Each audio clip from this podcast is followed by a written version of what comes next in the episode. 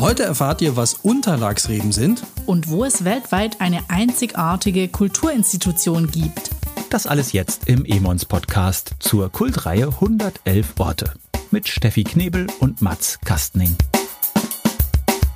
111 Orte, der Podcast, den man gehört haben muss.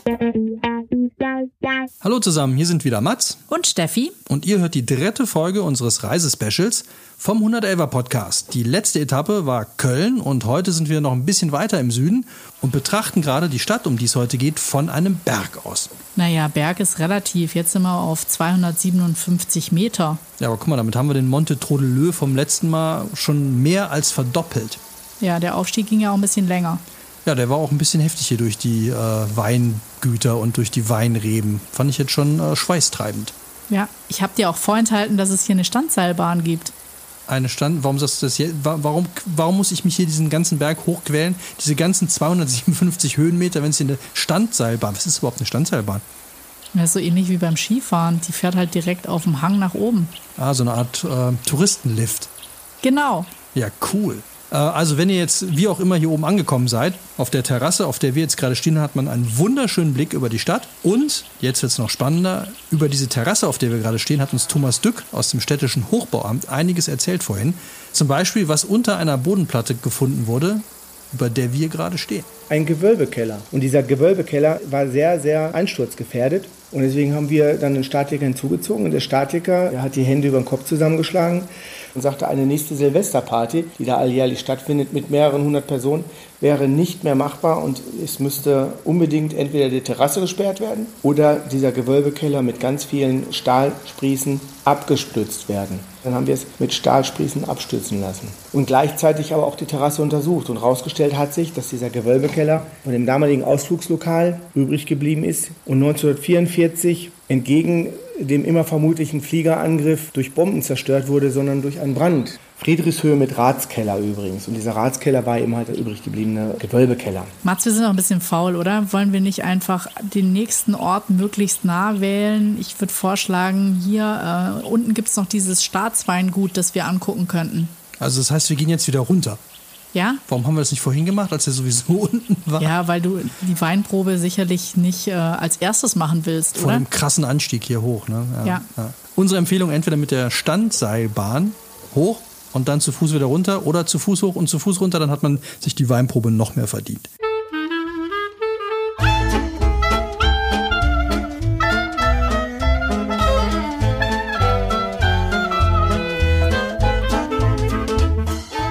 Kann zu den Öffnungszeiten einfach da unten am Staatsweingut reingehen und wenn man Glück hat, dann trifft man noch jemanden, der einem was erzählen kann darüber. Mein Name ist Jana Menzel und ich bin im Weingut für Marketing und Vertrieb zuständig. Sie befinden sich hier auf historischem Boden. 771 wurden die Rebflächen am Turmberg erstmalig urkundlich erwähnt. 1832 vergrößerte Markgraf Wilhelm von Baden die Fläche am Turmberg und lässt die Straßenmauern erneuern.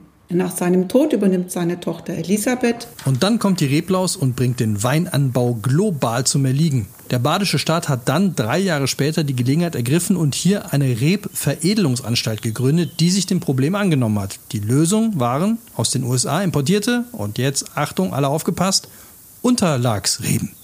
Klingt wie Unterlagsscheiben. Sehen vielleicht auch so ähnlich aus. Ich weiß nicht, was die können.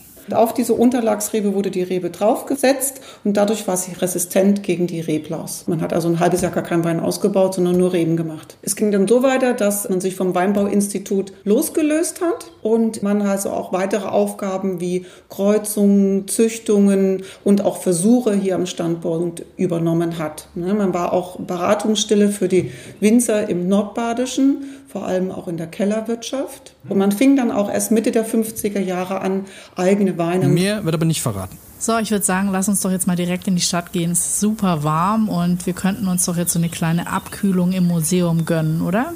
Alles klar, auf in die City.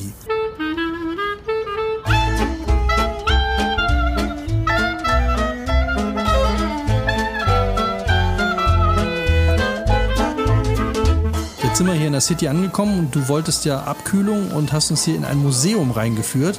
Was ich jetzt ganz nett finde, ist, dass hier sogar relativ viele Studenten rumhocken mit ihren Laptops und an Tischen und man kann hier Kaffee trinken und Kuchen essen. Aber das war bestimmt nicht der Grund, warum du uns jetzt hier reingeführt hast, oder? Nee, ich glaube, das Besondere an dem Gebäude ist, dass es äh, ist denkmalgeschützt. Das ist eine dreigeschossige Halle. Hier, hier, wo wir Kaffee trinken können, ist natürlich ein äh, phänomenaler Innenhof, riesig, tolle Atmosphäre, wie ein altes Kulturdenkmal. Diese Kulturinstitution wurde 1989 mit der Mission gegründet, die klassischen Künste ins digitale Zeitalter fortzuschreiben. Deshalb wird es gelegentlich auch als das elektronische bzw. das digitale Bauhaus bezeichnet. Bauhaus, das sind doch die Baumärkte, oder? Ja, Mats, genau. Das sind die Baumärkte. Bauhaus hatte gerade seinen 100. Geburtstag. Echt, so lange gibt es diesen Baumarkt schon? Das glaube ich jetzt nicht. Dann wäre ja schon 1920 der erste Baumarkt eröffnet. Verrückt. Wahnsinn. Ja. Aber was kann man denn hier machen? Was ist denn hier, also, das ist denn hier so das Highlight? Also was ich toll finde, das ist halt ein Museum, das halt auch digitale Kunst sammelt. Und äh, eins meiner Lieblingsausstellungsstücke sind, ähm, man kann auf einer Leinwand Seifenblasen berühren oder anfassen, obwohl man sie gar nicht berührt. Seifenblasen zum Platzen. Kann man, bringen, kann man die zum Platzen bringen? Ja. Also wenn man die berührt? Das ist so interaktive Kunst. Du berührst quasi, du, du siehst deinen Schatten, berührst die Seifenblase und dann platzt die. Alles klar, dann weiß ich jetzt, was ich die nächsten 16 Stunden hier mache. Ich gehe jetzt Seifenblasen. Ja, es gibt auch einen bringen. Raum, an dem man so alte Gameboy und solche Geschichten spielen kann. Es gibt auch wie so ein, ein Wasserrad.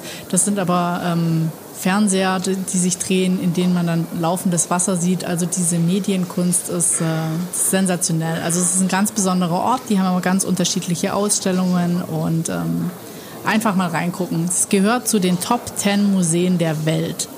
Wow. Ich gehe jetzt Seifenblasen zum Platzen bringen. Alles klar. Viel Spaß. So, jetzt seid ihr dran. Schreibt uns digital, jetzt nicht ins Museum und auch nicht in die Vergangenheit oder in die Annalen oder in sonst irgendwas, sondern schreibt uns auf Facebook und Instagram. Zurück in die Zukunft. Teil 3. Wir verlosen das Buch der sympathischen Stadt, in der wir gerade sind. Der sympathischen Stadt, das finde ich gut, da kriegen wir noch eine Schoppe dazu. Wenn ihr noch mehr Tipps braucht, die gibt es auf Facebook und Instagram. In zwei Wochen hören wir uns wieder. Bis dahin habt ihr Zeit, uns zu schreiben und zu gewinnen. Dann sind wir am letzten Ort unserer kleinen Deutschlandreise angekommen. Bis dahin macht's gut und denkt immer dran. 100, 100 Orte, Seifenblasen. Okay. 100 Seifenblasen sind elf zu, zu wenig. wenig. Tschüss. Tschüss.